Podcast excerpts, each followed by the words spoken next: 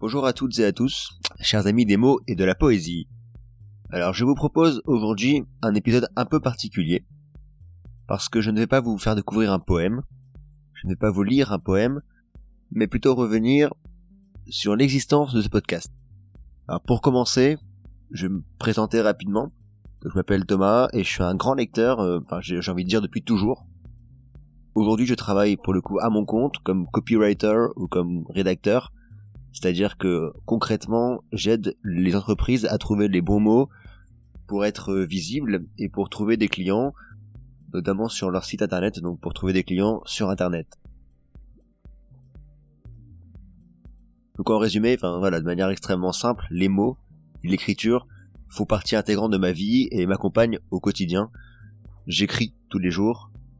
Donc c'est justement comme ça que l'idée de ce podcast m'est venue, parce que je me suis rendu compte que, euh, alors, je sais pas si vous le savez, mais des millions de Français écrivent de la poésie, un peu en cachette, et tous ces poèmes qui sont écrits chaque année, chaque jour peut-être, restent euh, donc bien à l'abri dans leur tiroir et, et dans leur ordinateur, et je trouve ça un peu dommage.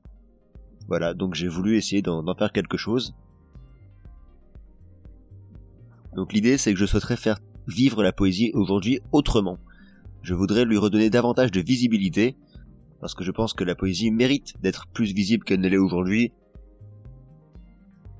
Dans ce podcast, je vous ferai donc découvrir ou redécouvrir des auteurs d'hier, des classiques pourquoi pas, mais aussi des poètes d'aujourd'hui, et ce, sans distinction d'âge ou de célébrité. Tout simplement parce que je pense que c'est l'occasion de mettre en lumière la qualité de ces nombreux auteurs euh, d'aujourd'hui qui peuvent être anonymes, qui pour beaucoup ne sont pas connus, voilà, et qui méritent, je pense, euh, un coup de projecteur. C'est l'occasion aussi, et ça pour le coup j'en suis convaincu, de vous offrir une pause, une respiration, de vous offrir une parenthèse dans votre journée, et de vous faire voyager.